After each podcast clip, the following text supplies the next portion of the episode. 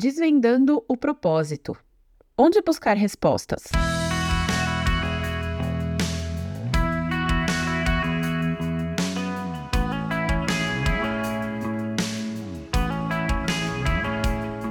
Você sabe qual é o seu propósito de vida?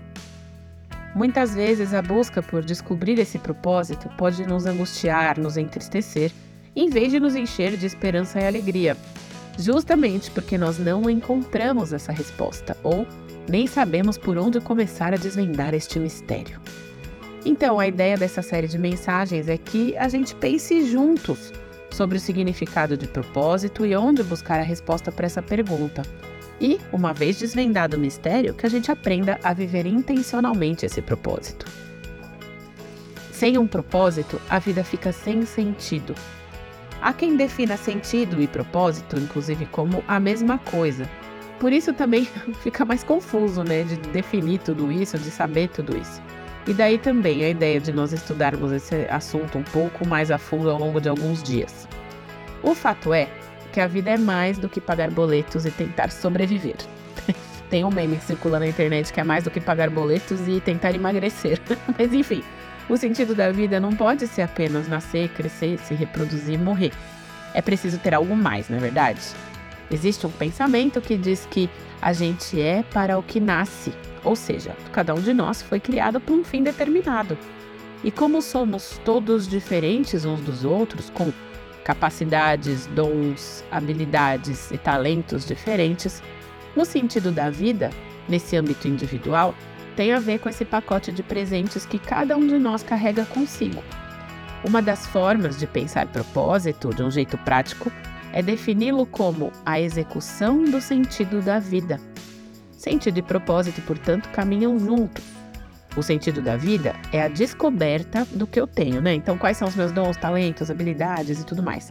E o propósito é a execução de tudo isso, é colocar isso em prática, principalmente pensando no impacto que isso vai ter na vida das outras pessoas. O propósito não é uma coisa em si mesmada e egoísta, ele é compartilhado. É saber o motivo pelo qual estamos nessa terra e dividir isso com as pessoas, fazendo bem para elas também. Mas a grande questão é que o propósito da nossa vida é muito maior do que a nossa realização pessoal. Um outro conceito que é bastante confundido com propósito. O propósito não tem a ver com a nossa felicidade, nem com a nossa paz de espírito, com a nossa carreira ou com sucesso profissional. Isso pode sim ser consequência da prática do nosso propósito, ou seja, quando a gente coloca o nosso propósito em prática, a gente sim se sente realizado, em paz, feliz, tem uma carreira bem-sucedida. E ao contrário do que nós ouvimos por aí, para encontrar o nosso propósito, não devemos olhar para dentro de nós, pelo menos não majoritariamente para isso.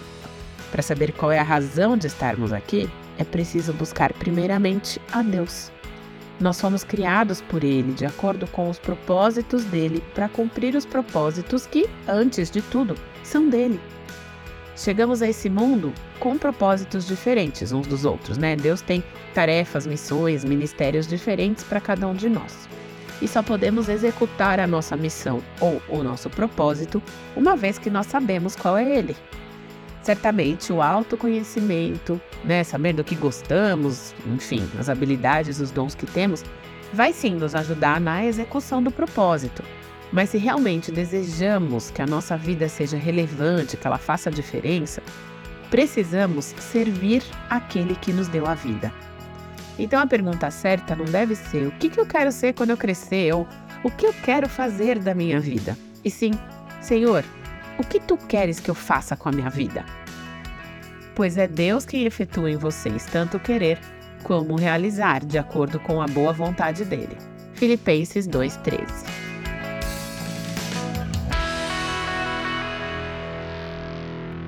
Você ouviu o podcast da Igreja Evangélica Livre em Valinhos. Todos os dias, uma mensagem para abençoar a sua vida. Acesse www.ielve.org.br ou procure por IEL Valinhos nas redes sociais.